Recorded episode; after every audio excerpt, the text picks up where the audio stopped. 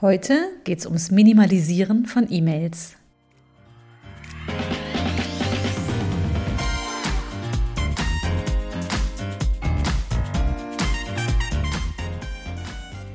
Herzlich willkommen im Podcast Chancen denken, wie wir die Zukunft leben wollen. Das ist Episode 62.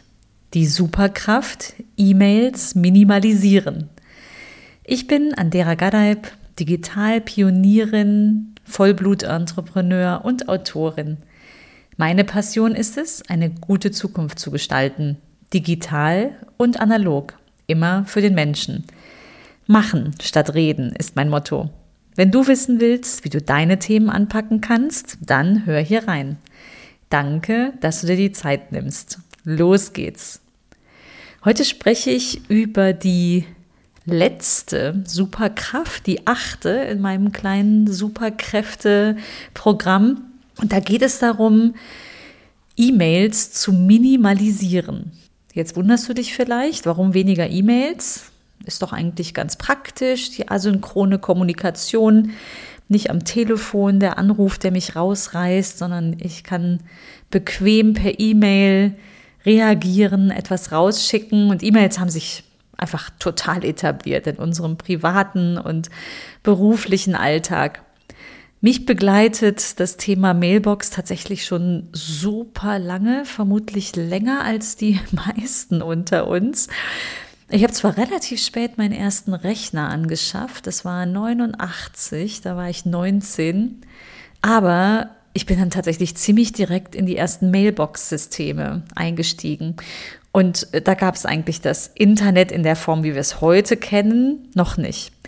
Damals waren das äh, die sogenannten Fido- oder Mausnetze. Das Mausnetz ist sogar in den 80ern schon entstanden. Also da bin ich dann irgendwann Anfang der 90er bin ich da drin gelandet, eigentlich relativ schnell mit meinem Rechner. Da hatte man noch so Modems, die piepsten, wie man zuhören konnte, wie sie eine Verbindung aufbauen. Ich fand das super spannend, auf dem Weg mit anderen Menschen in Kontakt zu kommen. Also wirklich schon äh, Anfang 90er die ersten E-Mails verschickt, damals noch in einer komplett anderen Form, wie man es heute kennt. Und die wurden natürlich mit dem Aufkommen des äh, heute, des, des Internets, wie wir es heute kennen, Mitte der 90er dann auch abgelöst, diese Maus-Mails, Fido-Netze. Die gibt es zwar heute noch, aber ich glaube mehr aus historischen Gründen. Die meisten dieser Knoten haben inzwischen geschlossen. Lustigerweise ist das in Münster und in Aachen entstanden. Ich sitze ja in Aachen, also vielleicht hatte ich deswegen irgendwie eine Nähe, dass ich davon gehört habe und äh, diese, diese Verbindung übers Netz dann früh gefunden habe. Fand ich hochspannend. Also die ersten Mails habe ich geschickt, deutlich bevor ich den ersten Webserver auch Mitte der 90er gebaut habe. Aber zurück zu den Mails. Warum meine ich, dass das nicht die beste Form der Kommunikation ist? E-Mails sind etwas total Feines, weil wir sie ziemlich leicht mal eben von A nach B versenden können, Nachrichten, Anhänge und so weiter. Und es geht super schnell, keine Frage, ist ein Riesenvorteil im Vergleich zu, was weiß ich, einem Brief, den ich teilweise noch verschicken muss. Gestern musste ich nochmal so ein Formular verschicken. Dann dachte ich, okay, und da stand extra dabei, geht nicht per Mail. Das gibt's natürlich auch noch. Mails haben im Prinzip alles abgelöst, äh, was digital machbar ist. Aber Mails sind auch ein Grund, warum sich der ein oder andere wie im Hamsterrad fühlt. Da bin ich ziemlich sicher. Denn Sie kommen in einer Flut in deiner Mailbox an und genauso schnell, wie du eine Mail verschickt hast oder eine Mail bekommen hast von jemandem, der etwas von dir möchte, wird manches Mal auch erwartet, dass du antwortest. Kennst du vielleicht per WhatsApp und Co oft nicht anders.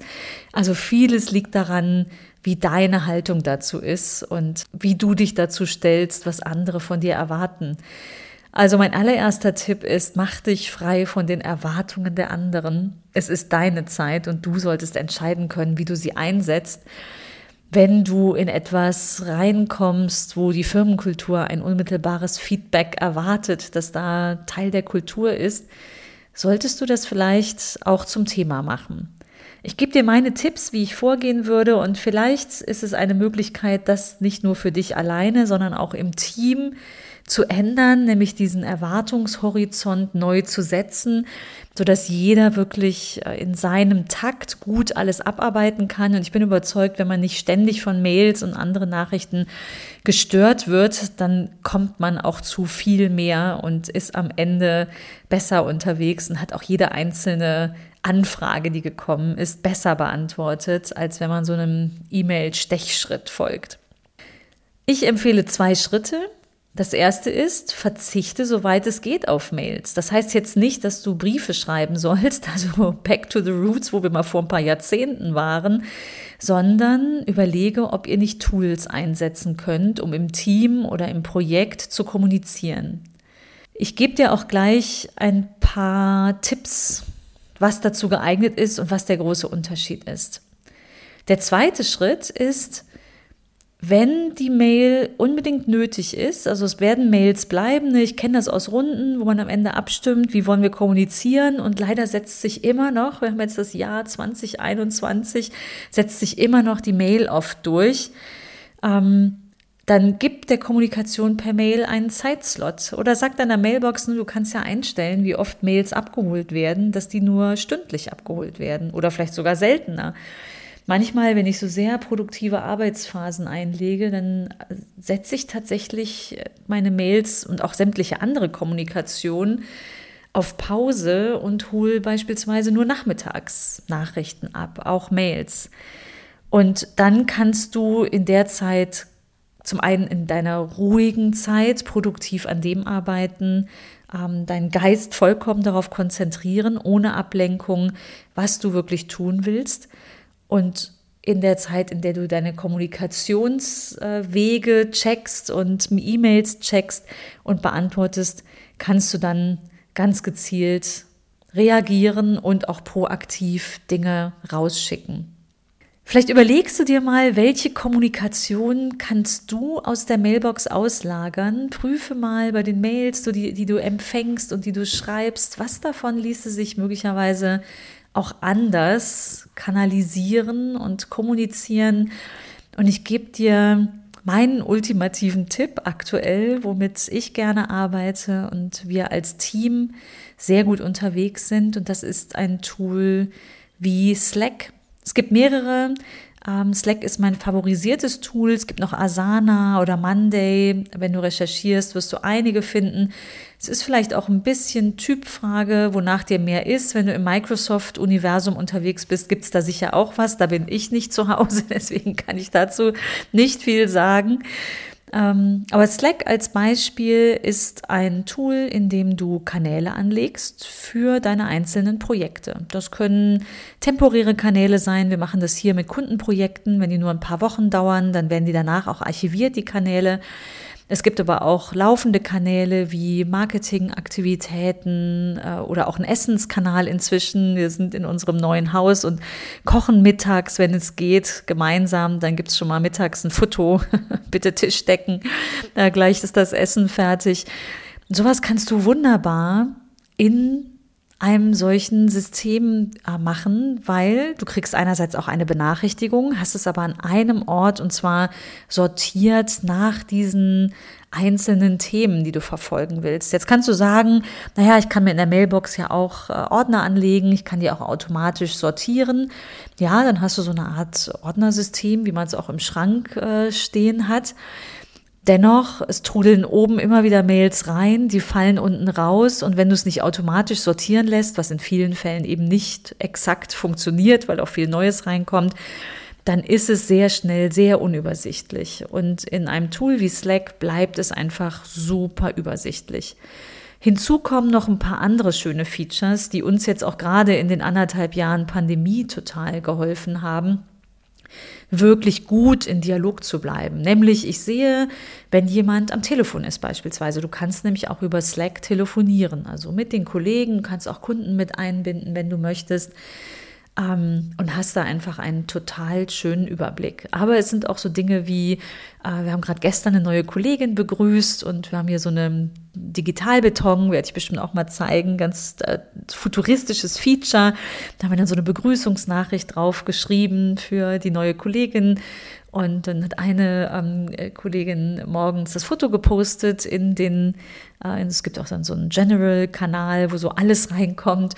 Ähm, gesagt, hallo, liebe neue Kollegin, und wenn ihr Lust habt, ähm, liebes Team, dann nehmt doch einfach mal Kontakt auf, weil viele von uns sind im Moment noch im Homeoffice, wir sind so langsam, bald sind alle geimpft. Ähm, dann sind wir auch so langsam wieder im Büro, aber die meisten sind noch im Homeoffice. Und als ich dann nachmittags mal kurz im Büro war, hat dann die neue Kollegin auch gesagt, so schön, ich habe schon mit ganz vielen gesprochen. Und du kannst ja eben virtuell auch mal eben zueinander beamen. Also nicht nur telefonieren, sondern auch mit Bild. Du kannst den Bildschirm teilen. Also all das, was du kennst von den Zooms und Co geht dann in dieser einen Plattform. Ich sage immer, es ist wie eine Art Rückgrat und Betriebssystem geworden, über die Pandemie noch mal schneller als äh, und auch mehr als im Büro, ne, natürlich auch viel so über den Tisch hinweg klären kann, aber es klärt vor allem unsere Mailboxen. Es leert die Mailbox. Das, was dort ankommt, ist dann in der Regel etwas, was von draußen kommt, ähm, was neu ist, neue Kontakte. Du hast alles schön sortiert und einfach viel übersichtlicher und keine Sorge, da in irgendein E-Mail-Hamsterrad zu gelangen. Ich leg's dir ans Herz, probier's mal für dich aus, also auch wann immer du ein neues Projekt startest, überlegt, was ist euer bevorzugter Kommunikationskanal, damit da nicht so ein Wust äh, Wellen an Mails bei jedem ankommen die dann im schlimmsten Fall auch in Vergessenheit geraten oder einen riesen Druck erzeugen, was noch alles so abzuarbeiten ist am Abend. Ich glaube, es ist eine Erleichterung für so ziemlich jeden. Wenn das für dich eine Chance ist, dann probier es doch einfach aus, leg los und äh, minimalisiere deine E-Mails. Das kannst du sofort machen. Und wenn du noch mehr Impulse möchtest, dann abonniere auch gerne meinen Newsletter auf anderagadaib.de. Ich danke dir und bis ganz bald. Tschüss.